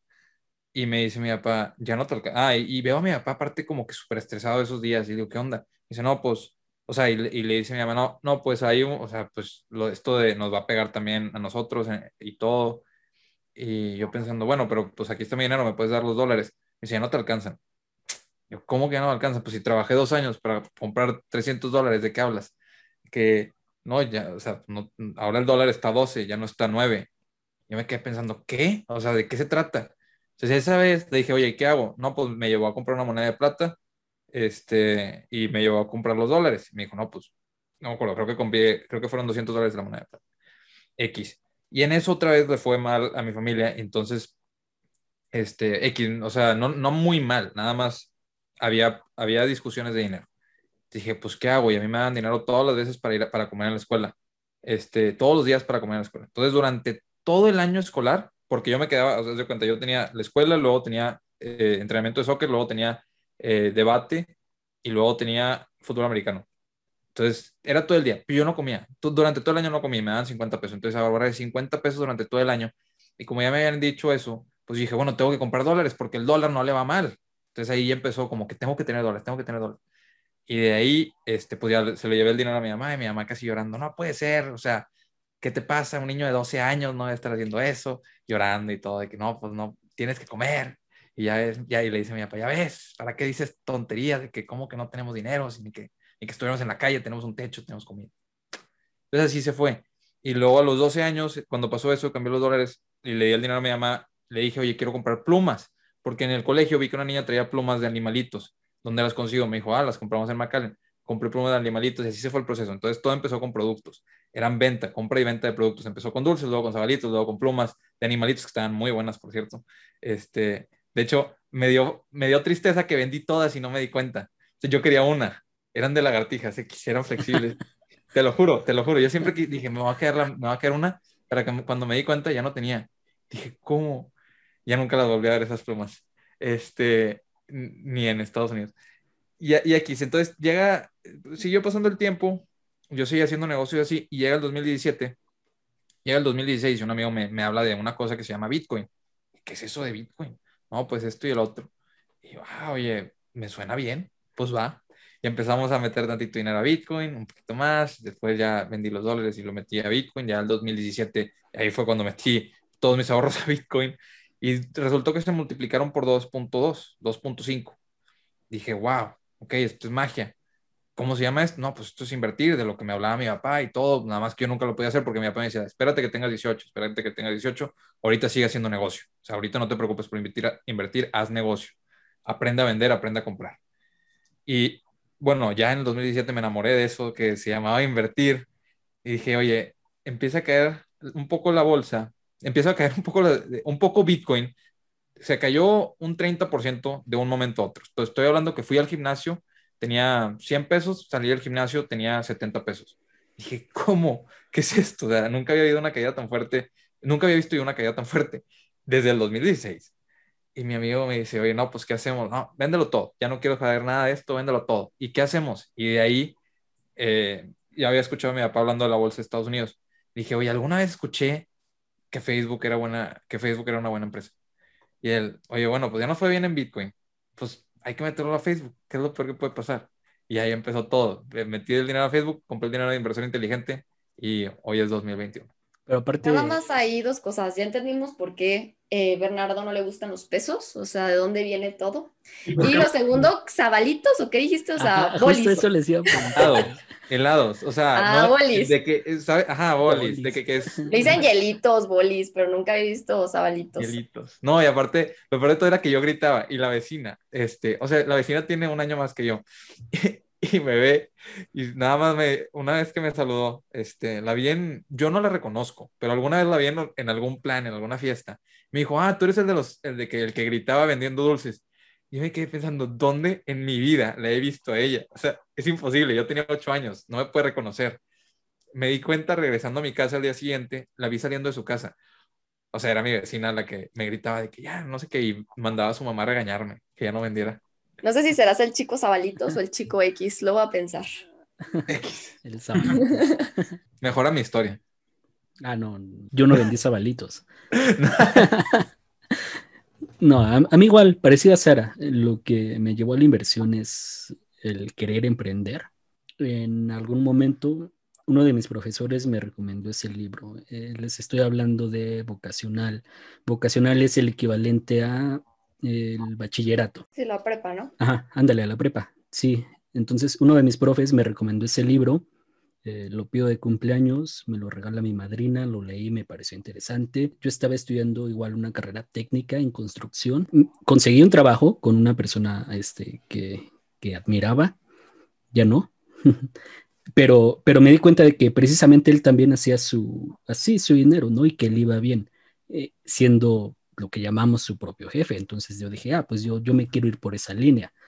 Entonces en la universidad, en la carrera, hay un taller que te brinda el Politécnico que se llama Poliemprende, que es un taller en convenio con la Secretaría de Economía. No sé si aún siga, pero la idea es que desde tu proyecto, desde un proyecto lo lleves hasta la incubadora de empresas del Politécnico. Entonces, normalmente lo tomas en, lo, en las vacaciones. Yo me aventé como cuatro vacaciones yendo a ese taller, llevé ese proyecto hasta la incubadora, pero se cuenta que en esa transición te van enseñando cómo crear esa empresa, ¿no? Porque tiene que ser de base tecnológica y si, es, y si llegas a la incubadora ya debes de tener todo, las proyecciones, este, ya te enseñaron a, sa a saber cómo leer los estados financieros básicos, cómo armarlos, porque aparte hay talleres y yo creo que esto le recomendaría a todos que para aprender análisis fundamental, sí sirven demasiado esos talleres de contaduría, contaduría para no contadores.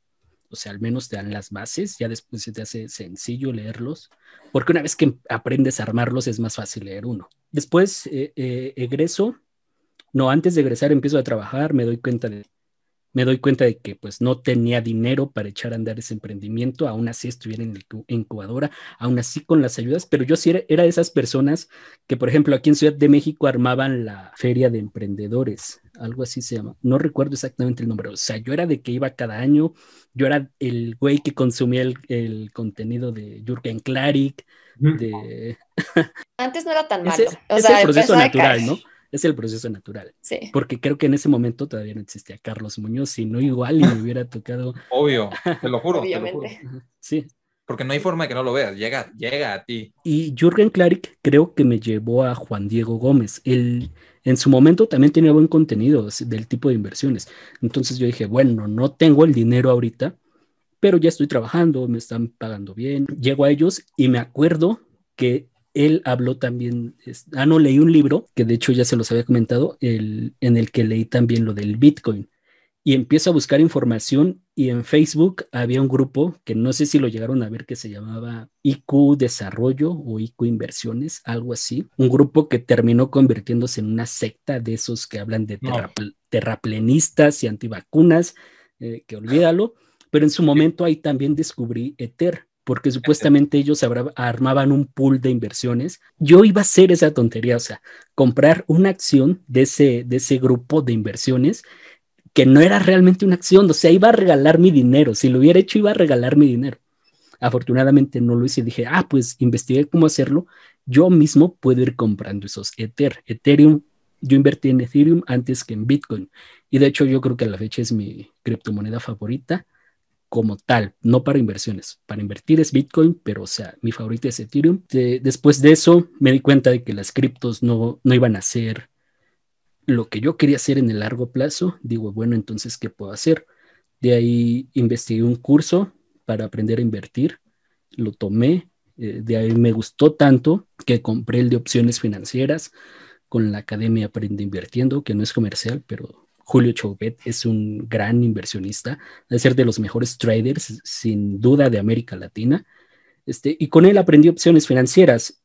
Eran tan complicado invertir en Estados Unidos que tuve mm. que armar por ahí un, igual un pool de inversiones con mis familiares. Creo que puedo relacionarlo con, los, con lo que les dije. O sea, una vez que aprendes lo, lo complicado, te puedes quedar con lo sencillo. Ya cuando se hace fácil invertir en GBM, digo, bueno, pues ya puedo invertir ahora sí mi propio dinero de una forma más sencilla. Ya no vas a utilizar las opciones financieras, ya vas a comprar acciones, pero las bases siguen siendo las mismas. Estudia los estados de resultado, eh, aquí sí diría que no aplico análisis técnico, pero empiezas a invertir con ese sentido común que ya te dio todo lo anterior.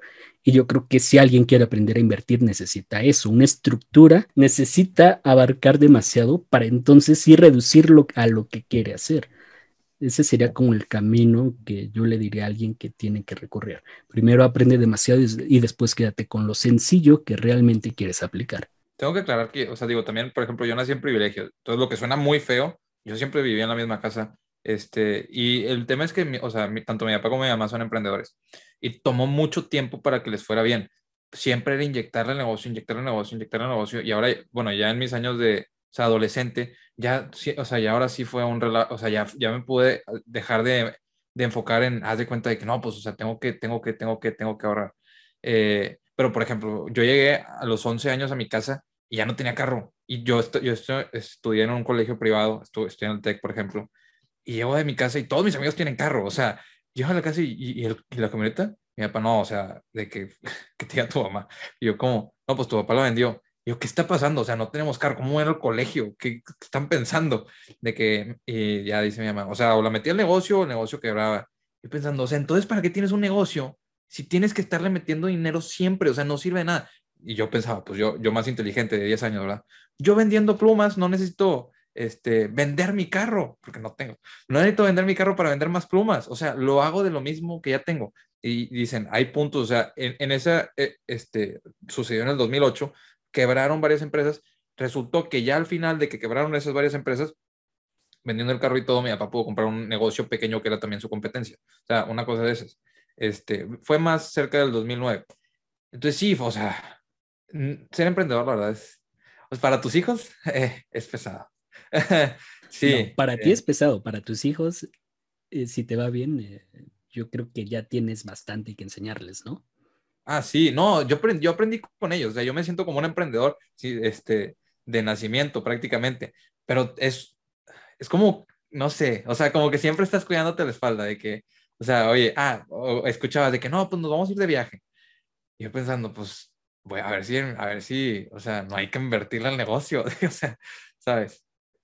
Pero... Es codo entonces. Pero no, no, no, no, eso, o sea, eso me pasaba a mí. Ahorita ya no, porque ya, o sea, ya les fue bien. Tardó tiempo, tardó mucho tiempo, mucho esfuerzo. Demasiado. Pero yo creo que con lo que comentaste, o sea, ahorita que me quedó, que comentaste dos habilidades muy importantes que creo que te enseñaron tus papás y que muchos deberían, que es la parte del emprendimiento o sea, de, de, ventas. Hay gente que dice, no me gustan las ventas, pero en cualquier momento vas a vender. Si no vendes un producto o servicio en la empresa donde trabajas, te vas a vender a ti mismo cuando estés en entrevistas, cuando quieras aplicar un puesto. Entonces es importante aprender eso. Y la otra que tomabas, que no era debate, dijiste otra palabra, pero para, para hablar en público, creo que también es otra habilidad muy importante que, la, que los niños deberían aprender, además del inglés y otras, y otras este, actividades que te puedan ayudar mucho en, en la vida y como viste todo ese proceso, pues ya sabes que no es fácil, como muchos comentan que emprender. Por ejemplo, eso que, que, decían de Amazon, a veces hubo un tiempo que estaba súper de moda anuncios de ser millonario vendiendo en Amazon y pues no te dicen lo complicado que es, que creen que nada más por una hora al día y poniendo cualquier producto va a funcionar. Entonces, pues es importante conocer que es un camino largo. Sí, ahorita que, que estaba diciendo Bernardo como eso de del miedo, por así decirlo, de, oye, sí, sí nos vamos a ir de viaje y todo eso Creo que justamente algo parecido viví yo toda la vida. De hecho, creo que todavía lo sigo viviendo, pero el hecho de, de que esos mismos problemas familiares, por así decirlo, económicos, me han convertido en lo que soy hoy. O sea, analizando a mis papás, como Sara, son polos opuestos, ¿no? Uno que le gusta ahorrar y otro que no. Y creo que justamente viendo los resultados es porque yo me he hecho una persona tan conservadora. O sea, porque a lo mejor no lo hago porque quiera ese dinero, sino porque quiero evitar ciertos problemas. Y yo creo que muchos de nosotros puede que empecemos o empezamos nuestro negocio a invertir justamente para tratar de no vivir eso, ¿no? Yo creo que igual yo estoy intentando hacer todo lo posible para que si en un futuro tengo hijos, ellos no tengan que preocuparse de eso. O sea, no sé si tenga sentido el hecho del miedo con las acciones que tomo hoy en día. Puede ser que sí, está interesante. Es un, sí, no, es que el, miedo es un mecanismo de defensa, ¿no? O sea, tienes miedo para, en la naturaleza, para no morirte. Yo creo que si lo adaptamos, pues... No, sé, es como, cuesta lo hago que no me pase lo mismo. Ajá. Cuesta tanto trabajo, yo creo que a nosotros, ya hablando de nuestro dinero, no el que en algún momento nos dieron, ya nos dimos cuenta que cuesta tanto trabajo ganarlo que para qué quieres perderlo, ¿no? O sea... No, no lo quieres perder. Yo ya tengo cero, cero miedo de arriesgarlo, este, o sea, de, estar siempre totalmente invertido, de, de, hacer proyectos en los que creo, porque, pues bueno, digo, a final de cuentas nosotros hemos estado generando un colchón, de, puedes regresar a tu canal a producir contenido y pues ya tienes un ingreso. Entonces, ya me puedo a pensar, oye, bueno, y en realidad, mientras tenga el colchón, por ejemplo, que puedo ir con mis papás entonces, no me importa si, o sea, si se pierde una parte por estar tratando de hacer lo que me gusta. Y... pero, ninguno de ustedes dijo eh, dónde aprendió a invertir. Y creo que en bolsa, ¿no? O sea, me interesa saber en bolsa de valores, ¿dónde aprendió? Inversión inteligente. Oye, digo, es que, por ejemplo, inversión inteligente, luego leí el libro de Peter Lynch de One Up on Wall Street. Em, después de eso, lo que, eh, lo que más me gustó fue, hay una, véanlo, véanlo. eh, y yo no recomiendo cosas, este sí hay una, hay un de Warren Buffett que le hicieron en el 2011, si no me equivoco, cuando era el hombre más rico del, del, mundo. Fue el hombre más rico del mundo en el 2008, si no me equivoco. El 2011 le hicieron, o el 2014, uno de esos dos años, le hicieron un documental y está en YouTube. Nada más busquen el documental Warren Buffett. Y habla de cómo él empezó, está en inglés, pero tiene subtítulos. Eh, habla de cómo él empezó invirtiendo en, vendiendo periódico y luego este, invirtiendo en, por ejemplo, Coca-Cola. Habla de su historia eso después de, después de, de hecho, no, de hecho, yo vi ese video y después compré el, libro de inversión inteligente, porque busqué a Warren Buffett y vi que su libro favorito era ese. Entonces, o sea, eso literalmente me dijo, ese, ese, es el camino que yo quiero, eso es lo que yo quiero hacer. Lo que él hizo, lo que él logró, es el mismo camino que yo quiero seguir. Y bueno, ya después de leer esos libros me tiene dándome de topes en la universidad que te dije de que en el examen, o sea, yo me siento seguro para decirle al profesor, ya sé que la teoría dice eso, pero la práctica no es así. O sea, no es así. Yo invierto, yo llevo invirtiendo probablemente más que tú, este, siendo un profesor, porque los profesores a final de cuentas rara vez invierten en acciones de Estados Unidos y de México también, porque les da miedo la bolsa por alguna razón, la mayoría. Y les pregunto, oye, ¿tú, tú inviertes en bolsa? No, pues he invertido el dinero de clientes. ¿Y el tuyo? ah, no, este, no, yo les vendo portafolios de inversión. No entiendo, o sea, ¿qué pasa? ¿Qué tiene la gente? Pero X, es otro tema. Sí, yo creo que... Debe ser por lo, el tema de las crisis. Ahí les tocaron, si son profesores mayores, al menos dos crisis. Sí, no, los menores ya no, ya no tienen... La devaluación también del peso. Y la devaluación del peso, ajá. Es que la devaluación, o sea, el 2008 tuvimos problemas, el 2000 tuvimos problemas, el 94 tuvimos problemas, en los 80 no, había, no dejaba de parar la inflación, el 74 hubo problemas. México es, ay, pero la gente dice, es que no confían en México, no confían en su moneda, no confían en el gobierno. No, es historia. O sea, ¿dónde estamos? ¿Qué cambió? No entiendo. Cinco años de prosperidad y ya todo se les olvidó. Y ni es tanta prosperidad. Diez sí, pues, sí, pues el miedo es como las experiencias que tuviste. Ellos tuvieron malas experiencias, por eso el miedo. O sea, eh, Emilio vivió experiencias también no muy buenas con su familia. El miedo yo, por ejemplo, en nada personal, yo no tengo ningún miedo, o sea, de que se pierda así, sé que lo puedo recuperar, que hay forma de volver a ahorrar y así. Yo en el único momento que me ha dado miedo, o sea, que si tengo mucho cuidado y en un momento me estreso, es cuando he tenido dependientes o empleados. O sea, cuando sí tenía mi negocio, a mí el miedo era no poder pagarle a los empleados. O sea, no el hecho de que no ganara yo o los productos, cualquier cosa, sino los empleados. Y en los momentos que he dado dinero a mi casa, no poder dar ese dinero en la casa. Entonces depende también mucho si tienes dependientes o no, cuándo te puedas arriesgar y eh, lo que consideres que es arriesgado para ti. Tal vez personalmente, en mi caso, a mí no me da miedo mi propio dinero, pero en el, en el momento que yo tengo que pagarle a alguien más y que esa persona necesita ese dinero para vivir ella o vivir su familia, ahí sí cambio totalmente. Digo, yo quejándome de que llevo un día y no había carro, y hay gente que nunca tuvo zapatos, ¿verdad? Pero el punto, o sea, el punto es contar mi historia y mi perspectiva, ¿no? no, no me puedo poner, no puedo hablar de la perspectiva de todos. Me quedo con algo que dijo Sara. O sea, yo creo que también, ¿no? O sea, si estás emprendiendo o intentando emprender, ya estás asumiendo demasiado riesgo. Entonces, no de, bueno, a mi forma de ver, no deberías de ser tan arriesgado con tus inversiones, porque es lo que, lo que decíamos con los trabajadores que compran acciones de su misma empresa. Oye, imagínate, le va mal a la empresa y si le va mal, tu acción cae, pero además te pueden despedir, o sea, todo, a todo le fue mal. Entonces, si a tu emprendimiento le va mal y a tus acciones le van mal, vas a estar muy mal parado. La idea es que a tu emprendimiento le vaya bien y a tus acciones pues les vaya bien, o sea, un no, no arriesgarlas, no rechazar ese 15% anual, ese 10, 15% anual, por intentar ganarle el 100% cada año. Como yo voy a vivir muchos años, 120, este, sí, yo sé, yo, yo la verdad pienso más en dónde, me, dónde estoy usando mejor el dinero, dónde me voy a divertir más, dónde me siento más seguro, y si me sale a emprender un negocio, no tengo miedo de arriesgarlo, pero porque es mi dinero ahorita, si fuera el dinero de mi familia, sería otro tema pero es, o sea, de mis hijos o lo que sea, pero es mi, mi dinero y los riesgos que yo tomo. A final de cuentas, ese riesgo se traduce a dinero. O sea, este, si, me, si valió la pena el aprendizaje y lo perdí, al final fue lo que me costó esa experiencia que disfruté. Yo una de las frases que más me gustan, no me acuerdo de qué libro la saqué, pero dice, la forma más rápida de hacerse rico es la forma más lenta. O sea, que literalmente te lo tomes como, o sea, que te vayas por el camino. Ese es el camino de las inversiones, pero no del emprendedor. Exacto, exacto, es el camino de las inversiones.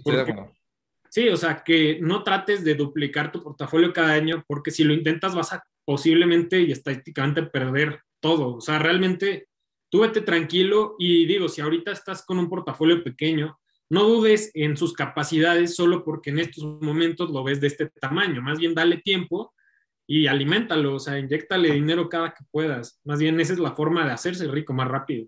El opuesto es Elon Musk tratando de hacerlo de, en 10 años, en 6 meses. Y pues bueno, lo que ha logrado. Pero yo creo que ya nos podemos despedir, ¿no? Sí, yo creo que ya va a acabar además el... El tiempo.